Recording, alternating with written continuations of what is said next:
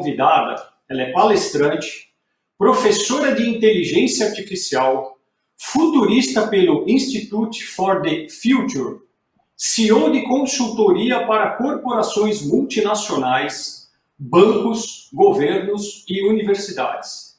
É impossível a gente falar de inovação sem fazer uma associação com o nome dela. Com vocês, Marta Gabriel. Olá, pessoal. Bom dia, bom dia, Douglas. Eu assisti agora a palestra do Márcio também. É um prazer muito grande estar aqui com vocês para falar de inovação.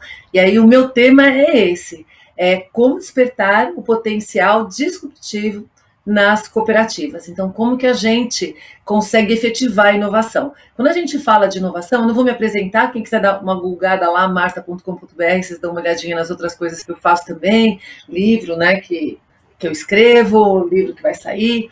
É, o foco aqui é a gente falar sobre o processo de inovação.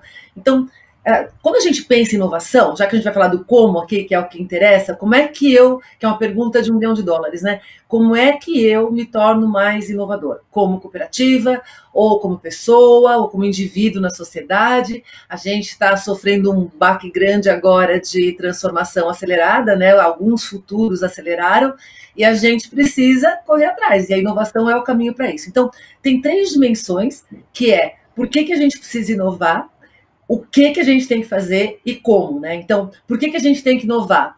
Por causa da sobrevivência. Gente, desde o início da história da humanidade, a gente inova para sobreviver. Aliás, tudo que o nosso cérebro decide fazer está ligado com sobreviver e viver melhor.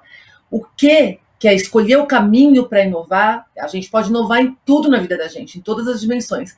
Como é que eu direciono esse foco? Está muito ligado à cultura e modelo de negócio. Normalmente, quando a gente é uma cooperativa e a gente tem algum direcionamento na sociedade, além dos pilares de cooperar, colaborar, felicidade, sustentabilidade, a gente tem algum tipo de negócio para o qual a gente está colaborando, cooperando e trabalhando. Então, é, isso tem que direcionar a, a inovação e o como ele depende de métodos e processos e pessoas. Então a gente precisa dessas três desses três pilares. E aí tem duas partes importantíssimas quando a gente fala do como inovar, que é a ideação e a realização. Então a inovação ela é muito além da criatividade. A criatividade não é nem o primeiro passo da inovação. A inovação começa com ideação a partir de um problema. Então, qual era o problema que a gente falou mesmo? Está ligado à sobrevivência, que pode ser do negócio da cooperativa, ou pode ser da sua vida. E esse problema vai direcionar as ideias, vai direcionar os insights. Então, perceba que já começa aí. Para a gente ter uma cultura de inovação, a gente tem que ter muito claro missão, visão, valores, qual é o meu papel no mundo, o que, que eu preciso fazer para ter resultado bacana na sociedade. Isso vai direcionar as ideias para o é, cenário criativo. A outra coisa é o como. O como, ação depois que você teve uma ideia, né? Então você começou com objetivo, aí você tem as ideias que vão dar um monte de caminhos possíveis. E aí, para virar inovação, tem que implementar. A inovação é a criatividade implementada com um objetivo específico em mente. Então, para implementar, precisa de métodos e processos. Não dá para a gente ser inovador só com ideia. Aliás, esse é um dos grandes problemas que o Brasil tem, né? A gente é extremamente criativo, a gente tem ideia o tempo todo, é um povo que é, é estímulo o tempo todo para criar. Só que se você não direcionar isso para os problemas que o Brasil precisa enfrentar, para as coisas que a gente precisa fazer, o que não só as cooperativas, né, mas toda a sociedade, empresas, pessoas precisam fazer e implementar, a gente fica só no nível da criatividade. Então, criatividade é importante no processo, mas você precisa de métodos e você precisa de processos alinhados para isso. E aí esse é um outro problema, porque para a gente colocar métodos e processos, a gente precisa normalmente de tecnologia que ajude nesses processos. Então, os três pilares que a gente está falando aqui, que são os três pilares né, de qualquer negócio, são pessoas, processos e tecnologia. Essas três coisas têm que alinhar. Uma coisa que eu sei, porque eu trabalho muito com cooperativismo há muitos anos, que na parte de pessoas, na parte de cultura, é uma cultura que favorece muito de várias dimensões que são necessárias na inovação. Favorece felicidade, favorece eh, sustentabilidade, favorece pensar na comunidade onde você está inserido, tem um direcionamento cultural para isso. Aonde que uma boa parte, não só das cooperativas, mas das empresas em geral, é, acaba falhando, é nos processos de tecnologia. Você precisa ter um direcionamento para revisitar processos de tecnologia. Então, cultura depende de pessoas. Processos e métodos, né, depende muito de tecnologia e de pessoas também. Então, uma, uma das coisas que eu gosto de falar, que é até uma frase, que eu, é um título de palestra minha, que a gente não consegue ter é, empresas criativas, cooperativas criativas, instituições criativas, se a gente não tiver pessoas criativas. Criatividade é uma capacidade das pessoas. E aí, a gente, para gerar inovação, como cooperativa, eu tenho que oferecer o quê?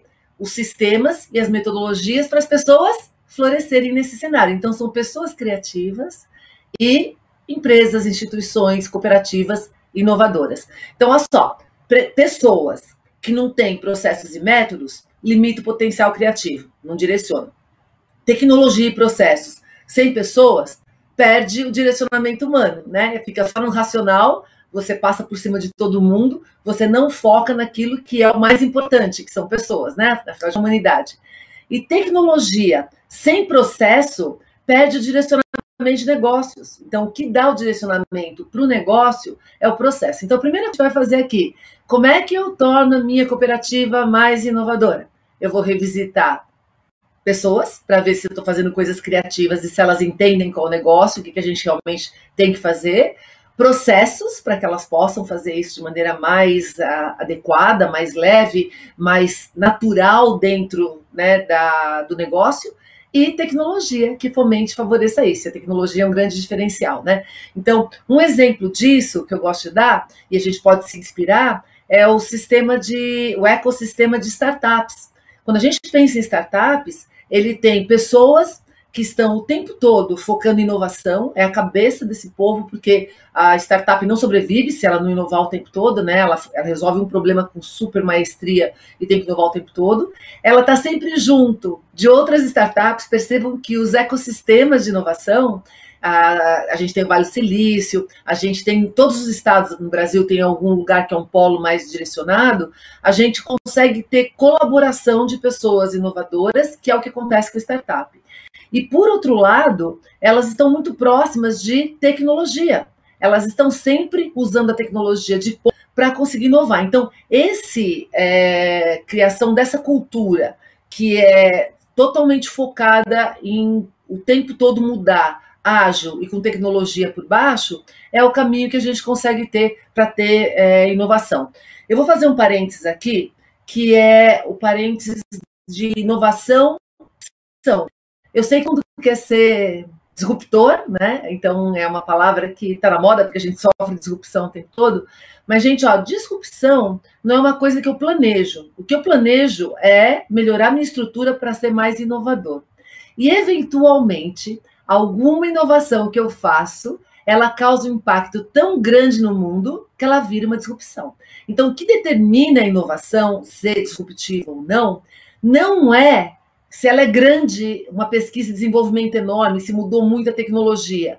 O que determina a disrupção é o quanto ela impacta no mundo. E aí, um exemplo que eu dou para vocês é uma inovação pequenininha, que é o Waze. Ele inova em cima de uma estrutura que já existia, mas ele causa um impacto gigante que muda o modo, o modo como a gente pensa no tempo, pensa nas cidades, como a gente navega. Então, o que, que a gente tem que fazer? Qual é a lição de casa para qualquer cooperativa que quer se tornar, é, eventualmente, uma cooperativa que cause disrupção? É inovar, inovar o tempo todo. Faz a sua lição de casa. Inova, inova, inovações pequenininhas, constantes, mentalidade de inovação. Eventualmente, essa inovação vai virar uma disrupção. Não importa. O que importa é que quando você inovação, você está agregando valor. E é isso que você quer: agregar valor para um público, agregar valores para melhorar qualquer coisa, por menor que ela seja, e de pouquinho em pouquinho a gente acaba criando uma cultura que eventualmente tem essa sinergia e gera uma coisa que transforma realmente muito mais significativamente tudo, né? O mundo, o redor, onde você está. Então, daí, olha só, outra questão que é super importante, ah, eu preciso começar a inovar, minha cooperativa precisa ser inovadora para agora, né? Gente, inovação vem da liderança. Não dá para você ter inovação sistêmica em todo é, a sua instituição, todo o seu negócio, se não tiver orientação e apoio da liderança. Por quê? Porque inovação está relacionado com erro e com investimento inicial, nem que seja de horas, às vezes a gente investe na realidade trabalho adicional, horas a mais pensando, não é necessariamente um, um, um investimento financeiro, mas se não tiver apoio para fazer isso, as pessoas acabam não fazendo. A outra coisa, inovação não dá certo de cara. Então, normalmente a gente tem que investir várias tentativas e se não tiver apoio para investir de novo tempo ou coragem, ou você ter né, aquela motivação, você acaba desistindo. Então, para a ação ela realmente vire sistêmica, que ela se incorpore na cultura, ela tem que vir baixo. E às vezes, até uma vez eu estava num evento, uma pessoa assim, não, mas a gente não pode usar a inovação que surge de iniciativas individuais. Logo, não, a gente nunca despreza essa inovação. O que eu estou dizendo é que as inovações que vêm de baixo, ou seja, iniciativas individuais, se elas não tiverem alguém em cima que enxergue essas iniciativas individuais e fomente para que isso, inclusive, cruze na, na estrutura toda, elas acabam morrendo. Então, a, a, uma das funções que quem está na liderança tem é de enxergar esses fluxos de inovação para você potencializá-los e não deixar que eles morram, né? Então tem que ter isso de cima para baixo. Tanto que eu brinco que assim, ó, de cima para baixo, cultura de cima para baixo é transformação. De baixo para cima é revolução. De baixo para cima é quando tem muita gente já que está fazendo aquilo, não aguenta mais e explode. Não é o cenário que a gente está, né? Assim, por rupturas, é, outras situações, Agora, eu acho que tem uma sensibilização bem grande das lideranças, eu trabalho com cooperativa há um tempão, tem essa vontade, e eu acho que essa junção de vontade, eu acho não, eu tenho certeza, que essa junção de vontade é o que causa é, a diferença. E aí, um, dois exemplos que eu dou para vocês dessa relação de cultura de cima para baixo, um deles é Israel, Israel é o segundo Vale do Silício, e eles têm um monte de KPIs e incentivos para que as startups inovem. Inclusive, eles têm uma verba que as startups podem solicitar. Se elas tiverem sucesso, elas pagam de volta. Se elas não tiverem sucesso e elas quebrarem, elas não precisam pagar de volta.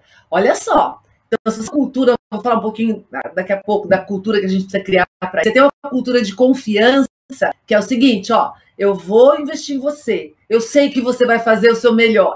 Se você não conseguir ter resultado, eu ainda estou com você. A gente vai tentar uma outra coisa. E se você não conseguir, tem alguém aqui do nosso ecossistema que vai conseguir. E graças a essas inúmeras iniciativas, que inclusive têm que ser ajustadas ao longo do tempo, todo mundo que trabalha com startup sabe que a gente coloca um MVP, depois você faz é, pivotagem se você precisar, você muda, realinha, acerta. Se a gente pensa sozinho, é um caminho difícil. Se a gente pensa em conjunto, que aliás é a base né, do cooperativismo, a gente consegue fazer esses ajustes e um apoia o outro. Quando um fracassa, o outro tem sucesso, e o sucesso de um normalmente compensa milhares de fracassos. Então, ou seja, é uma outra mentalidade, né? Que tem que estar muito mais tolerante ao erro e, e, e considerar o erro como feedback e não como ponto de parada ou punição, né? Então, esse é um exemplo que eu acho que é bastante bacana para inspirar.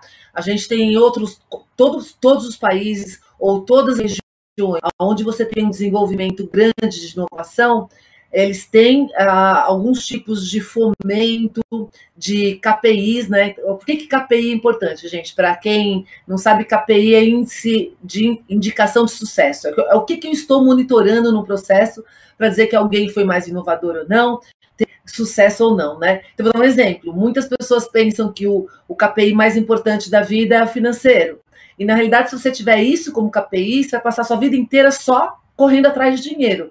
Quem entendeu que o KPI que importa é de relacionamentos, a qualidade dos relacionamentos é a quantidade de relacionamentos que você tem, você vai atrás de relacionamentos melhores na vida e não de dinheiro. Então, dinheiro fica um KPI secundário para que você consiga ter resultados no primeiro, que é o mais importante para você. Se o seu KPI é ligado à sustentabilidade, é, são outras coisas que você começa a medir.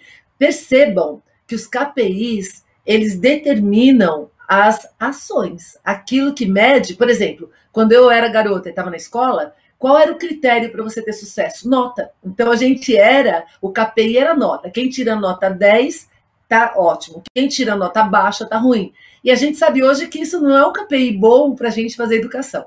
Então eu vou perguntar para vocês: quais são os KPIs que você incentiva, que você mede? Se você mede erro, você está desincentivando. Se você demite quando tem erro, esse é um KPI, você está desincentivando. Se você ajusta a rota e reorganiza a, as equipes, você tem um KPI de, né, ó, legal, posso tentar e eu vou, ser a, reajustado. A outra coisa, para a cultura da inovação fluir, a gente tem que desapego, tem que ter desapego e não pode abraçar cadáveres, senão a gente afunda com eles. Então a gente tem produtos eventualmente que tem que ser inovação quanto mais rápida, mais tem coisa que fica obsoleto, mais tem coisa que não serve mais. E o ser humano, a gente tem uma coisa no nosso cérebro que a gente é, toma posse daquilo que a gente acha que é nosso e a gente defende com unhas e dentes. Então, se eu acho que um produto é meu, ou que eu tive sucesso com o produto, e esse produto continua no mercado, eu vou ficar defendendo aquilo mesmo quando aquele produto não vale mais a pena. E eu dou um exemplo que eu gosto muito de fazer essa comparação, que é o Google. O Google, toda vez que ele tem um produto que ele coloca no mercado e aquele produto não dá certo, ou seja, ele não fez o caminho evolutivo que ele deveria fazer, eles retiram do mercado. E ninguém acha que o Google é menos inovador por isso. Muito pelo contrário, acha que ele é mais inovador porque ele está ajustando a rota deles. Então, tem vários produtos do Google que não foram o Google Glass é um deles, né? Que entrou no momento que não dá para ser nichado, etc. Mas a gente acha o Google uma das empresas mais inovadoras do mundo e é justamente porque tem essa relação com o erro de uma forma bastante. Erro é feedback, não problemas que a gente não possa resolver. Erro direciona caminho. Então, de novo, se você não tivesse na cultura, a gente é mais fácil falar isso do que fazer. A gente não gosta de errar, né? A gente foi educado. qualquer um aqui que não esteja na escola nos últimos cinco anos, desde que você tenha sido educado antes disso, você foi avaliado por não pode errar, tem que acertar, tem que tirar aquele 10 que eu falei lá atrás. Então, se você não mudar na sua cabeça que você precisa, todo momento, abraçar o erro como feedback, aquilo vai te redirecionar, e você recalcula a rota, se você não fizer isso, você dificilmente vai achar um caminho de inovação para sua cooperativa. Então, olha só, primeiro passo, essa mudança de mentalidade e a, a parte de instauração de processos e, e tecnologia. Eu vou falar um pouquinho sobre a parte da cultura.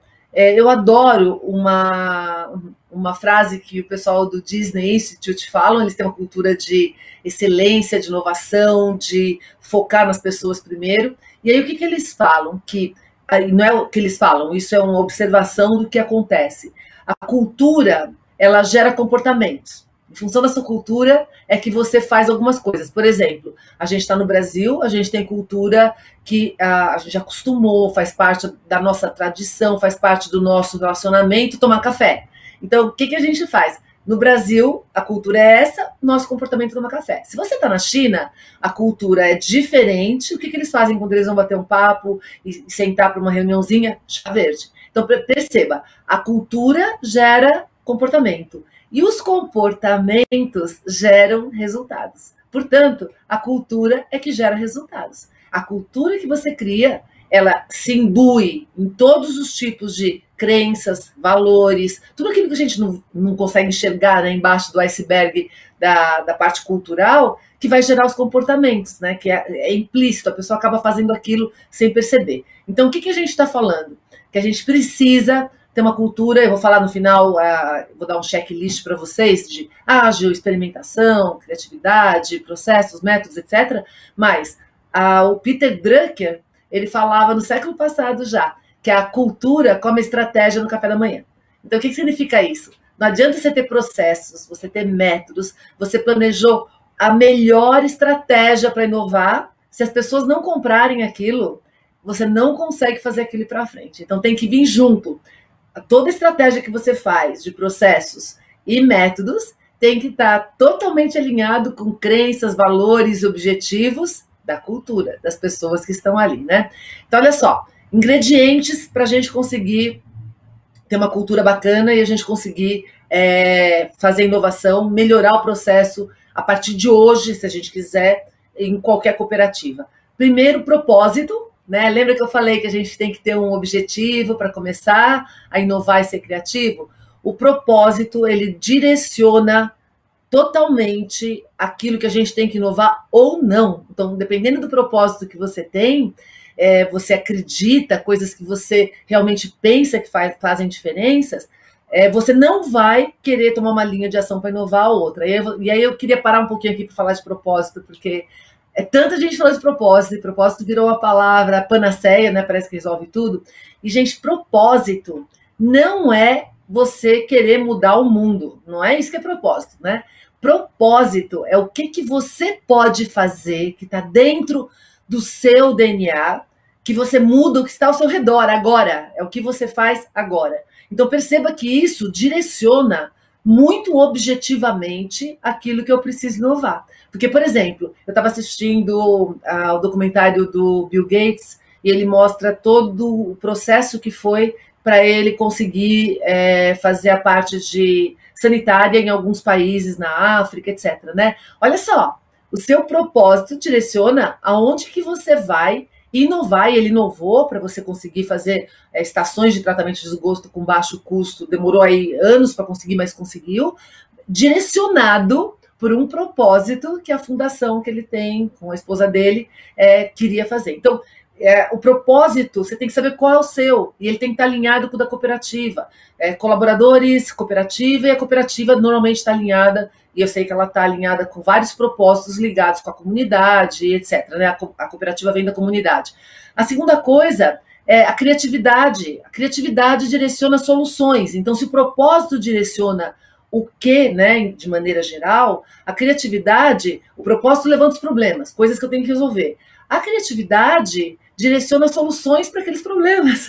Então eu preciso de pessoas criativas. E para ter pessoas criativas, para ter um ambiente criativo que flua a criatividade, para que você consiga depois transformar em inovação, a gente precisa de diversidade. Ó, quanto, quanto tem sido falado sobre diversidade já há anos. Isso vem junto com a necessidade de você vencer o cenário complexo para colaborar, para inovar. Então, diversidade, agilidade, estímulos. Se você não tem repertório, se você não tem como experimentar coisas, como é que eu vou saber se um drone funciona bem ou não funciona bem se eu não tenho um drone? Então, tenho que ter repertório, experimentação, ter contato com as coisas, colaboração, tem que ter estruturas, que nem agora a gente está com um evento online, está usando uma estrutura de colaboração online. Antes a gente tinha colaboração presencial e agora a gente em breve, espero que a gente consiga ter os dois tipos. Então, colaboração, resiliência, criatividade é difícil, tem que ter resiliência, cultura de resiliência, curiosidade. Se você tem filho você não incentiva o seu filho a ser curioso, perguntar os porquês, é a vida inteira, gente. É pensamento direcionado a solucionar coisas, entender como o mundo funciona, inclusive isso da vida, né? Você não fica uma coisa anestesiada ali, uma berinjela. Tolerância ao erro. Tolerância ao erro é fundamental para que a gente consiga ter essa cultura de criatividade. Então, de novo, ó, erro não é ponto final. Erro tem que ser vírgula, tem que ser feedback.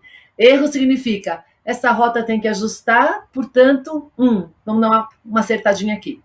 E a terceira coisa, então, a primeira, propósito para a gente selecionar os problemas, criatividade para selecionar as soluções, e aí eu preciso implementar, aí eu preciso de engenharia. Eu falo engenharia de maneira geral, que é métodos, processos, tecnologia, para que a gente consiga pegar aquele propósito que tem alguma coisa para resolver, que tem várias soluções que eu posso implementar e conseguir realmente implementá-las. Então, vocês percebem que o que, que você tem que fazer na sua cooperativa hoje?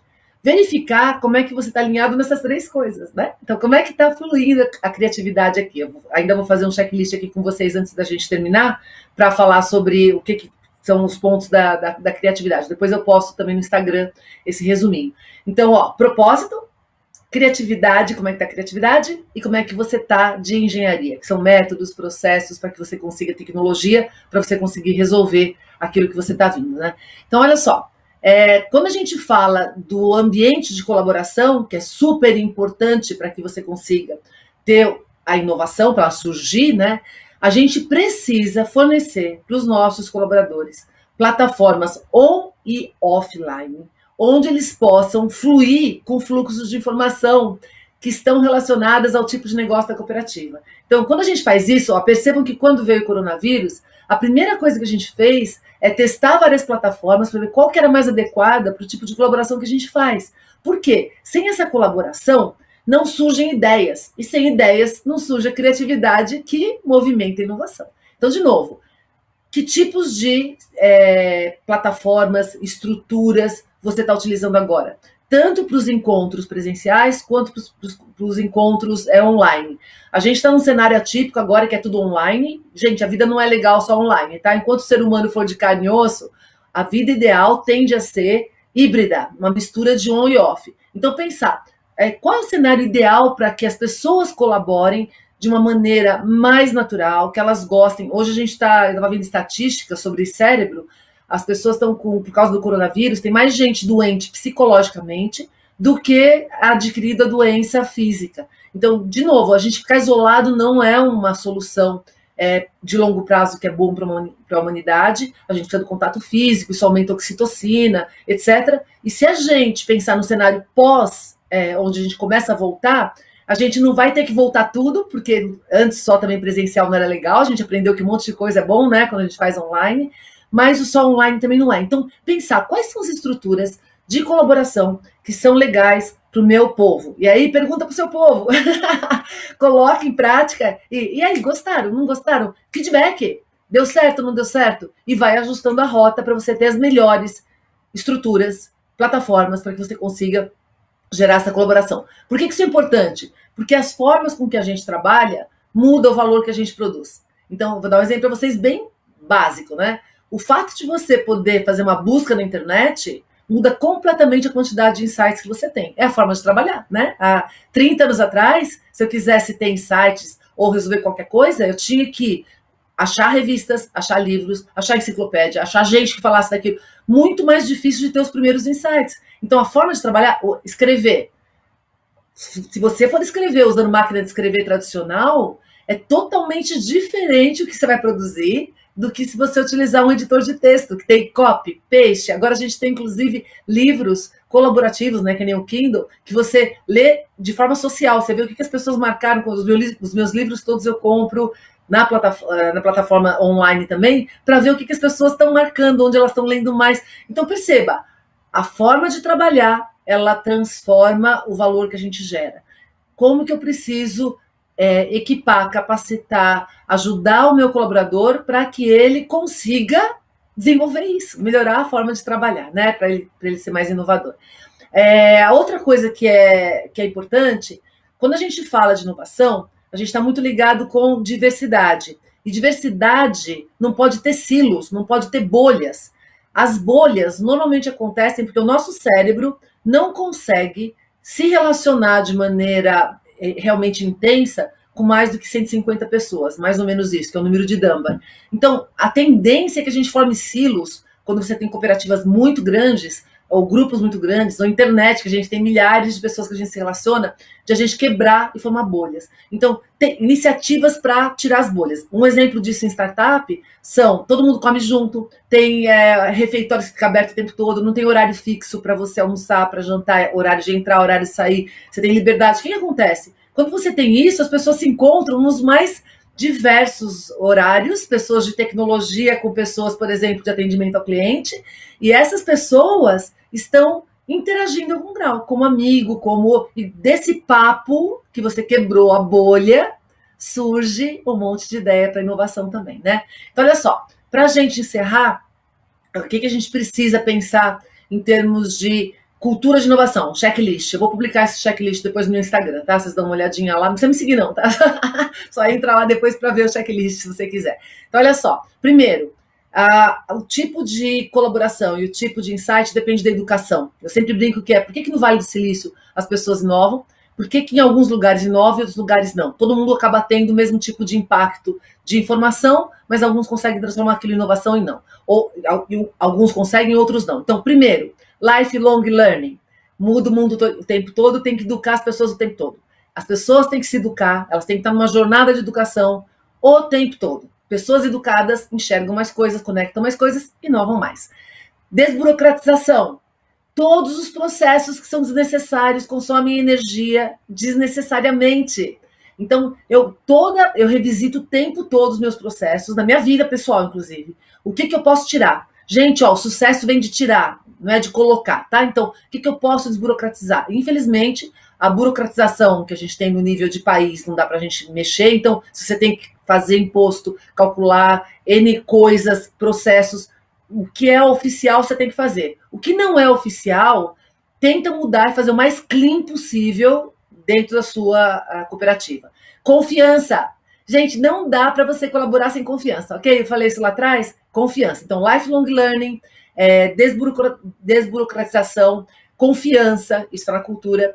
Ágil, a cultura tem que ser ágil, as pessoas têm que ter mentalidade ágil, eu quero fazer rápido, resolver de forma bastante eficiente, mudar rapidamente. Isso tem que estar na cultura e na estrutura. Se você não tiver estrutura de tecnologia, você não consegue ser ágil.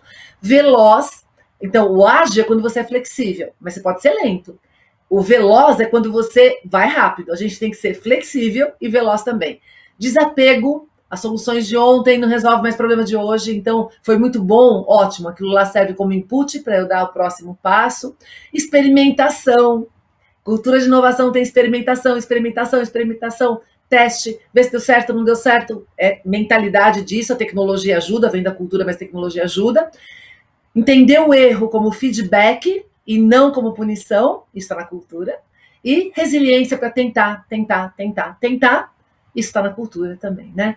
Então, basicamente é isso, né? É a gente lembrar que tem esses três pilares, que são pessoas, processos e tecnologia, eles trabalham juntos e eu tenho que revisitar os três constantemente para garantir que eu estou com as pessoas motivadas, criativas, educadas, ágeis, experimentando, etc., cultura forte e o tempo todo renovando processos e tecnologia para ajudar essas pessoas a gerar criatividade que direcione o propósito do negócio para soluções que eu consiga implementar. E aí a cooperativa se torna cada vez mais criativa eternamente.